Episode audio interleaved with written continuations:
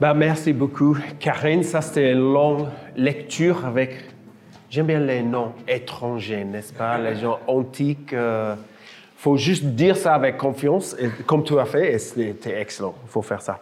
Donc, euh, merci beaucoup. Ça, c'est le, le, dernier épisode de notre série sur le livre de Josué ce soir. Oh, c'est un peu triste, mais ça va, pas grave. Euh, je m'appelle Josh, je suis un des anciens ici, et j'aimerais bien vous juste commencer en vous posant une question à chacun ici. Il oh, faut juste dans cette direction. Et c'est cette question-là. À chacun de nous. Quel Dieu sers-tu? Peut-être c'est une question un peu bizarre pour les gens de notre société parce que ben, on ne sert pas de Dieu dans notre société, n'est-ce pas? C'est dans notre société moderne, ben, je suis libre, indépendant, ben, je ne sers personne. Euh, mais c'est aussi une question bizarre pour les chrétiens. Quel Dieu? Je sers? en fait, euh, je, sers, Dieu. Donc, donc c'est facile. Mais c'est une question normale en Inde. Euh, moi, j'ai passé quelques mois en Inde. J'adore Inde. J'adore les couleurs, la nourriture, les currys. Oh, ils sont incroyables. Mais partout en Inde, tout le monde a leur propre Dieu en Inde. Euh, aïe, aïe, aïe, je vais C'est pas si compliqué, mais qu'est-ce que je fais? Donc en Inde, il y a les temples partout, sur les trottoirs, il y a des petits guichet avec les, dieux un peu là. Il y a même dans les taxis, il y a les dieux là aussi. Donc c'est une question normale en Inde et c'était une question normale à l'époque de Josué, il y a 3000 ans. Et c'est la question que notre texte aujourd'hui nous pose. Quel Dieu sers-tu? Je crois qu'on va découvrir que c'est tout aussi pertinent pour nous aujourd'hui, que nous soyons chrétiens ou pas. Parce qu'en fait, nous sommes entourés par les dieux de notre société, les idoles du cœur de notre société. Et donc, le contexte pour notre euh, chapitre à la fin, c'est le dernier épisode. Et donc, et en chapitre, chapitre 23, Josué convoqua tout Israël, ses anciens, ses chefs, ses juges, ses officiers. Il leur dit, je suis vieux, je suis d'un âge avancé. Et donc, il, va bientôt mourir. Et en fait, il dit, verset 14, Je m'en vais maintenant par le chemin commun à toute la terre. J'aimerais bien dire ça quand j'ai 90 ans, je ne sais pas. Je suis en train de mourir, j'aimerais bien dire à mes enfants, je m'en vais maintenant par le chemin commun à toute la terre. Ça, c'est poétique, n'est-ce pas? C'est pas mal. Mais Chapitres 23 et 24 sont deux discours, en fait, et les, derniers mots de Josué avant, de mourir. Pourquoi deux? Je ne sais pas. Euh, peut-être il n'était pas content avec la première et c'était à refaire. Peut-être euh, il pensait à la mourir, puis il a survécu, puis il a donné un autre. On ne sait pas. Mais ce qu'on sait, c'est que les deux discours ont la même structure. Donc, il y a tout au début un, rappel euh, de leur histoire, puis, euh, puis il y a de ce que Dieu a fait pour eux, puis il y a, puis il y a des exhortations euh, qu'il faut rester attaché à Dieu, puis il y a des avertissements de, de, de ce qui va se passer s'ils abandonnent Dieu. Et donc, il commence avec euh, des exhortations, bah, euh, de ce qu'il dit euh, à Israël. Désolé, j'ai sorti ça. Tout comme Karine vient de, de, de, lire, il commence au chapitre 24. Voici ce que dit l'Éternel. Vos ancêtres, notamment Terak, père d'Abraham et de habitaient autrefois de l'autre côté de l'Euphrate et servaient d'autres dieux. Donc, vous voyez ça? Tout au début, ils servaient d'autres dieux à l'époque. J'ai pris votre ancêtre Abraham de l'autre côté, je lui ai fait parcourir tout le pays de Canaan. Et puis ils ont arrivé en Égypte, ils étaient en esclavage. Et j'ai fait sortir vos pères d'Égypte et vous êtes arrivés à la mer. Vous avez passé le Jourdain. puis je les ai livrés entre vos mains. Cela ne s'est pas passé grâce à ton épée ou à ton arc. Je vous ai donné un pays que vous n'aviez pas cultivé, des villes que vous n'aviez pas construites. Tout ça pour dire, regarde ce que Dieu a fait pour eux. Josué veut qu'ils reconnaissent ce que Dieu a fait pour eux. Parce que maintenant, pour eux, il y aura un changement. Changement de situation, un changement de génération. La situation va changer. Ah, ah, ils seront plus au mode d'urgence, en fait. Avant, ils étaient là, ils étaient là en, train de déménager, en train de préparer, aller, faire, se battre. Mais maintenant, ils seront plutôt au mode de la vie normale, en fait.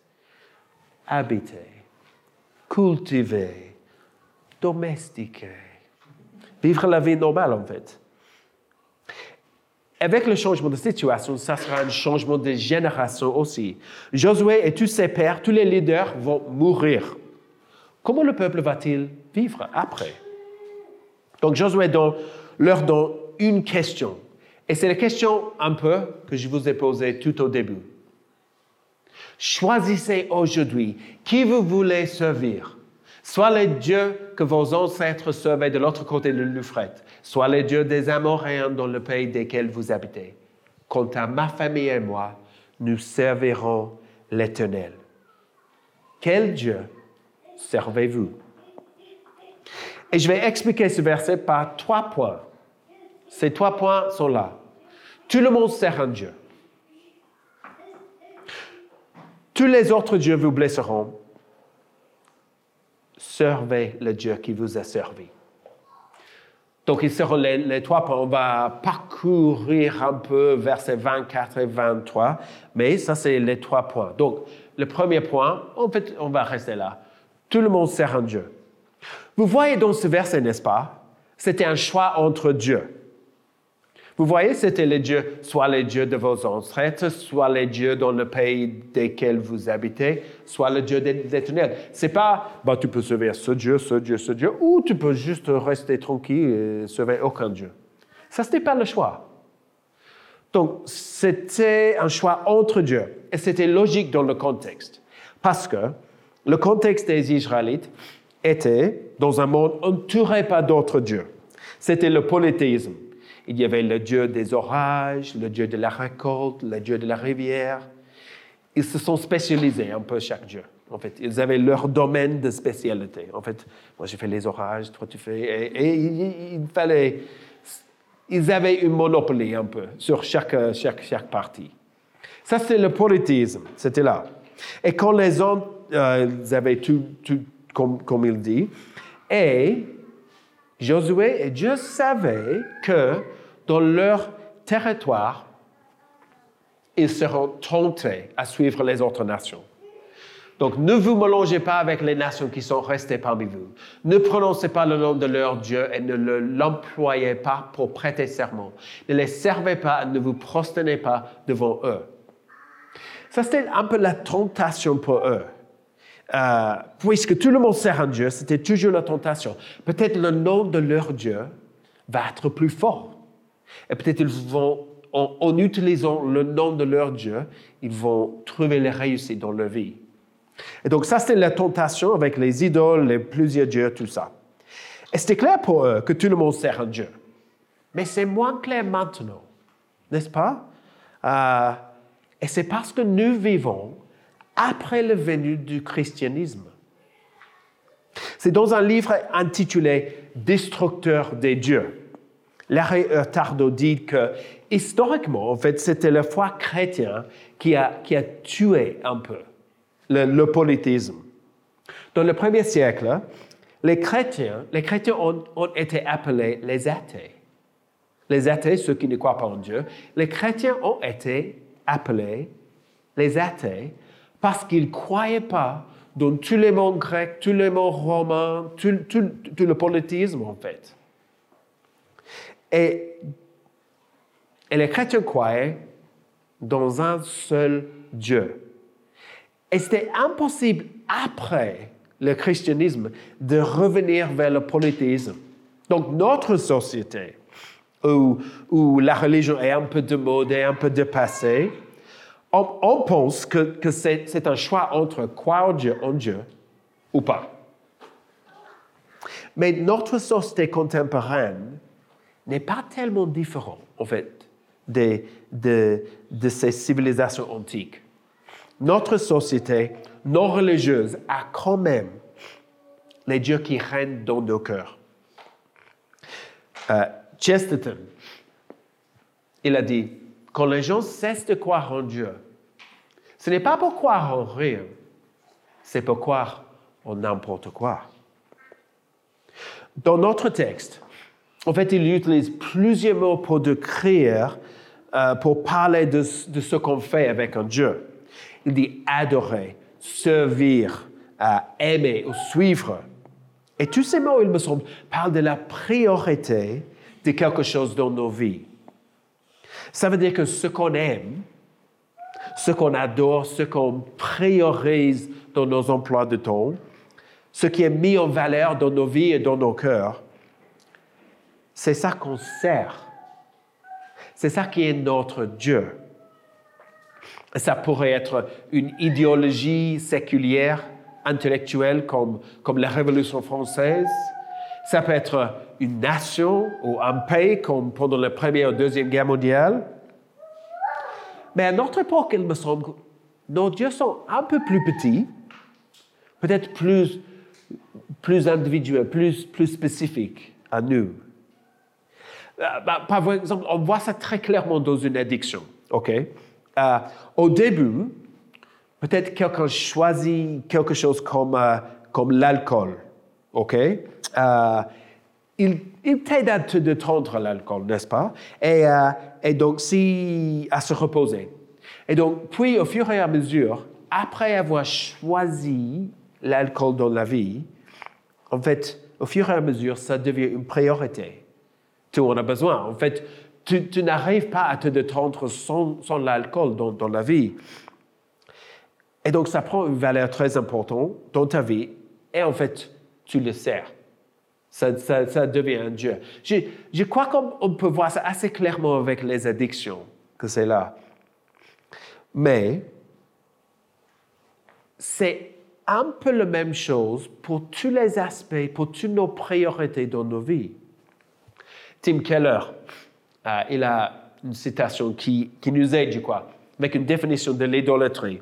Il dit, c'est tout ce qui captive votre cœur et votre imagination, tout ce qui devient central et essentiel à votre cœur, que le perdre vous ôtera, tout désir de vivre.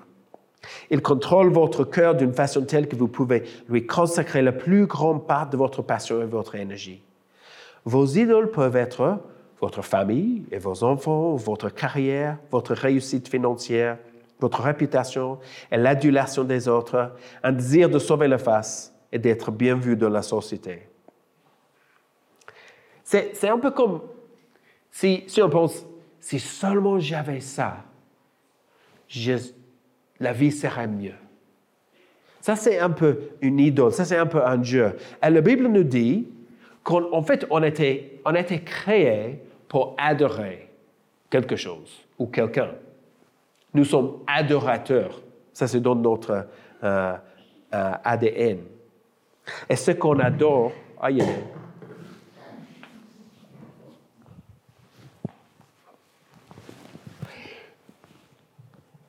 Ce qu'on aime, ce qu'on adore, on aime. Et ce qu'on aime, on sert. Et dans notre société, on a souvent les dieux comme ça. Peut-être pas très solide ou concrète. Peut-être c'est le plaisir. Peut-être c'est le réconfort. Peut-être c'est la sécurité. Peut-être peut c'est le contrôle. Il guide nos décisions. Il dicte nos priorités. Et même si on a une valeur, une valeur comme la liberté, en liberté, c'est ben, l'indépendance, n'est-ce pas? Ça, ça c'est pas un Dieu. Mais si, si, ça, c'est un Dieu. Parce que si la liberté est notre Dieu, en fait, on n'est pas libre de s'engager. Vous voyez, parce que si on, s'engage dans quelque chose avec quelqu'un, ben, on perd notre liberté. Et donc, tous les aspects de nos vies peuvent devenir une idole, un Dieu dans nos vies. Et le cœur humain a tendance à prendre de bonnes choses, comme une carrière, comme une famille, et à les transformer en bien suprême. Il me semble que c'est parce qu'ils nous promettent, d'un côté, en quelque sorte, la sécurité ou la paix, le bonheur, si seulement nous construisons nos vies dessus. Donc tout le monde sert un Dieu. Ça, c'est le premier point. Mais le deuxième point, c'est tous les autres dieux vous blesseront. Josué veut être clair pour le peuple d'Israël. Euh, le, choix entre Dieu n'est pas anodin.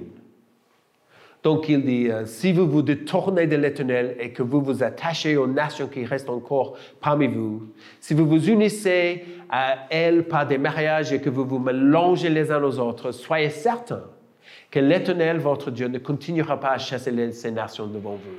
Elles seront au contraire un filet et un piège pour vous un fouet contre vos flancs et des épines dans vos yeux, jusqu'à ce que vous ayez disparu de ce bon terrain que l'Éternel, votre Dieu, vous a donné.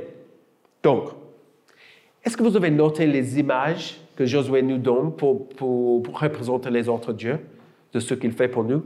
Est-ce que vous pouvez citer quelques images dans ça? Un, oui? Un filet. Oui, on voit un filet. Il y a quoi d'autre là?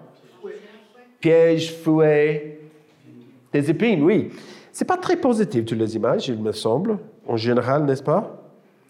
Et les pratiques religieuses euh, des dieux d'Antiquité, euh, ils n'étaient pas banales ou anodines. Ils avaient des, prostituées religieuses, ils avaient des, pratiques tordues, ils, avaient des, des, injustices, les sacrifices d'enfants. C'est pas très bon, tout ça.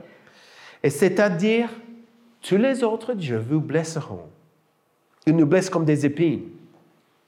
Si on a d'autres dieux que le vrai Dieu dans nos vies, on développe des désirs un peu disproportionnés. Ou ce que Saint Augustin a appelé, on développe des amours désordonnés. Donc, par exemple, euh, j'aime beaucoup ma femme et j'aime un peu le vin si j'aime beaucoup le vin et j'aime un peu ma femme, ben, il y a un problème, n'est-ce pas? Et je ruine ma vie avec les amours désordonnés. une bonne chose prend une dimension, une puissance disproportionnée dans nos vies. Il devient comme ben, des épines. Ou comme un fouet, il nous oblige si ma carrière est plus importante que Dieu, elle me forcera à travailler trop. Euh, quand je suis entré dans, la vie active, euh, j'ai travaillé pour IBM et c'était un peu le consulting avec McKinsey, Anderson, tout ça. Et certaines entreprises envoyaient les gens à l'étranger pour travailler dans le quartier général, dans le siège aux États-Unis. Et qu'est-ce que tu fais là? Ben, tu n'as pas de famille, pas d'amis, et donc, euh, toutes les personnes que tu connais, c'est au travail. Donc, qu'est-ce que tu fais? Tu restes au travail. Tu restes au travail très tard. Tu apprends à bien travailler. Et le travail prend une place très importante dans la vie. Et quand tu reviens à, ton pays, tu as de bonnes habitudes selon IBM. Donc, c'était un peu malin ce qu'ils ont fait. Ils t'apprennent à gravir les échelons un peu. Et tu adaptes ton mode de vie, et le travail devient un job, peut-être même un fouet. Et aussi, si, si le respect des autres, si, si l'approbation des autres ou ma réputation est très importante, pour moi, je commence à faire tout ce que je peux pour que je sois vu comme un bon travailleur. Parfois, je sers les autres, mais en réalité, c'est pour mon bien, en fait. C'est pour ma réputation. En fait, je n'ai pas le choix. Il faut que je fasse ça pour garder mon bonne réputation. Donc, c'est comme un fouet et, c'est comme un piège. Si je cherche l'épanouissement dans le réconfort ou les, loisirs, si je serais piégé, en fait, j'aurais toujours besoin de plus de temps dans ces, ces trucs. Ils deviennent presque comme les addictions. Et donc, nous avons tous les, petits dieux ou les grands dieux dans nos vies, la sécurité, les loisirs, le respect, même la religion. Et le problème, c'est que tous les autres dieux vous blesseront. Ils ne nous servent pas. Nous les servons, que nous soyons chrétiens ou pas. Notre carrière n'est pas un bon maître. Nos loisirs ne sont pas un bon maître. Ils nous blesseront et nous décevront. Et ils nous éloignent de Dieu et, des bonnes choses en fait. Et si nous oublions Dieu, non seulement les autres dieux nous blesseront, mais nous abandonnerons Dieu. Et notre texte dit, nous dit que Dieu laissera les Israélites s'éloigner et qu'il va les juger s'ils l'abandonnent. Et donc Josué exhorte les Israélites, il leur donne pas mal d'avertissements, et euh, le peuple répondit, nous n'avons certainement pas la pensée d'abandonner l'Éternel et de servir d'autres dieux. En effet, c'est l'Éternel qui est notre Dieu. Josué répond au peuple, vous ne serez pas capable de servir l'Éternel. Il ne il, fait pas le développement personnel, je crois, Josué. Il n'est pas très optimiste, n'est-ce pas? oui, ben non, vous êtes inutile.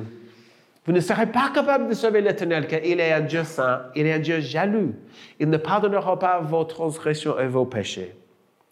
Et c'est le problème tout au long de l'Ancien Testament, tout au long. Les Israélites suivent les autres nations. Ils adorent les, dieux d'autres nations. Et en fait, c'est le même problème pour nous aujourd'hui.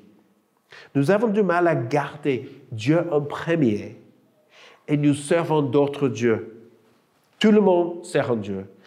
Tous les autres dieux vous blesseront. Et le troisième point, c'est servez le Dieu qui vous a servi. Toutes les religions dans l'Antiquité et, à notre époque, en fait, ils ont la même approche. C'est l'approche N. Est-ce que vous voyez le N dans l'approche là? C'est. Vous, êtes un peu. De, quoi tu vas? Il y a un N là. OK, ça c'est le. Vous, voyez le N Crois-moi, il y a un N. Oui, n'est-ce pas OK. Et c'est la N approche. Tu donnes un sacrifice une offrande, euh, le service, et le Dieu te bénira. Te, te bénira. Vous voyez? Euh, Tu suis les dix commandements, les cinq piliers, tu fais du bien, tu, tu ramasses le bon karma, et Dieu ou l'univers ou quoi que ce soit te bénira. Ça, c'est l'idée. Dieu est un peu comme euh, une grosse pignada, et nos prières sont comme des bâtons un peu. on fait bam, bam, on prie, on fait des bonnes choses, et on espère que des, bonnes choses arrivent pour nous. Et on a la même mentalité dans notre monde, dans notre société. Tu étudies et tu reçois de bonnes notes. Tu travailles dur et tu seras récompensé. Donc, d'un côté, ça, marche, ça, fonctionne dans une société avec euh, l'argent et tout ça. Mais ça ne marche pas avec les relations. Est-ce que tu peux imaginer une, telle euh, une conversation avec, euh, avec euh, ton fils où tu dis Ah, c'est bon que tu fais, je vais t'aimer bientôt. Si tu nettoies ta chambre, je vais t'aimer. Ça va être cool. Tu peux imaginer? Apparemment, ça, c'est pas le bon parenting, en fait.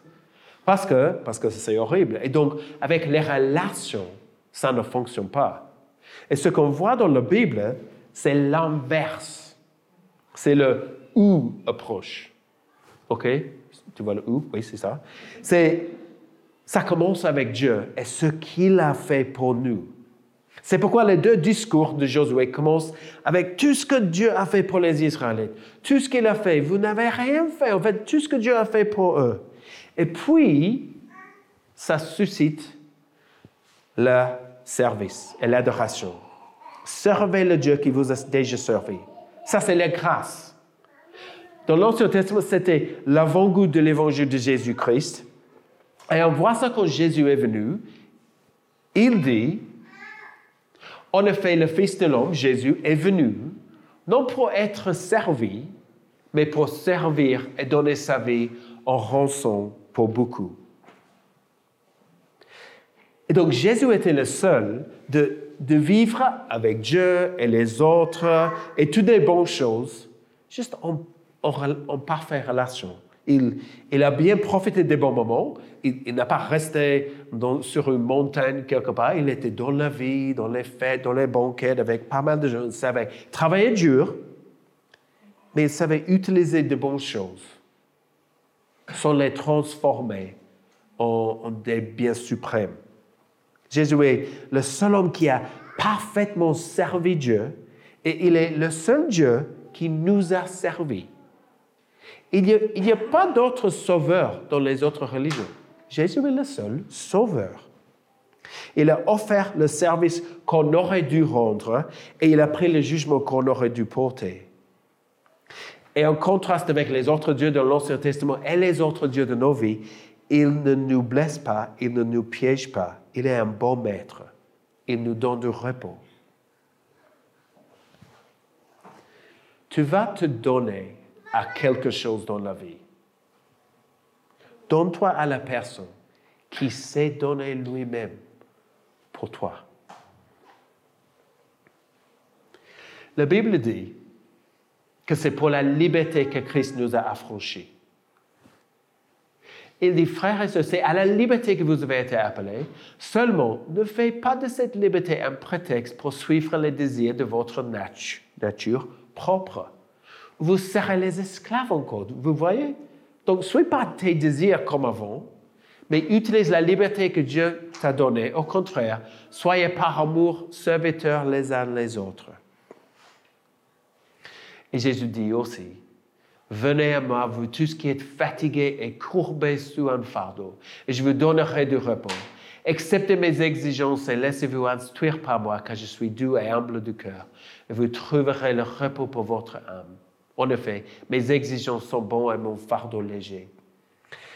Toutes les bonnes choses dans notre société, c'est comme il y a juste un petit mensonge caché là. C'est comme ils sont des bonnes choses, mais ils vont devenir des, biens suprêmes dans nos vies. Mais Jésus est vraiment clair, honnête, franc. Il dit, il, nous appelle à, à le servir. Mais il dit que son service et la liberté et qu'il va nous donner du repos. Et ça, c'est honnêtement la meilleure chose dans nos vies.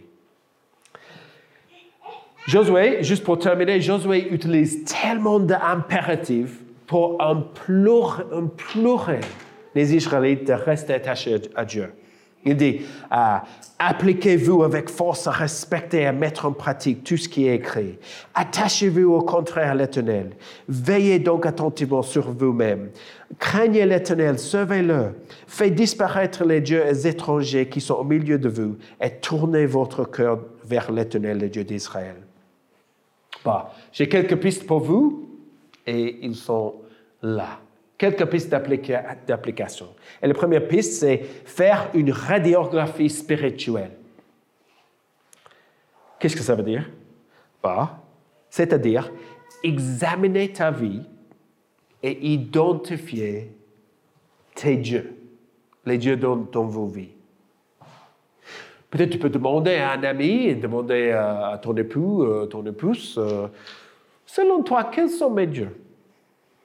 Peut-être euh, tu peux demander à, tes parents, peut-être.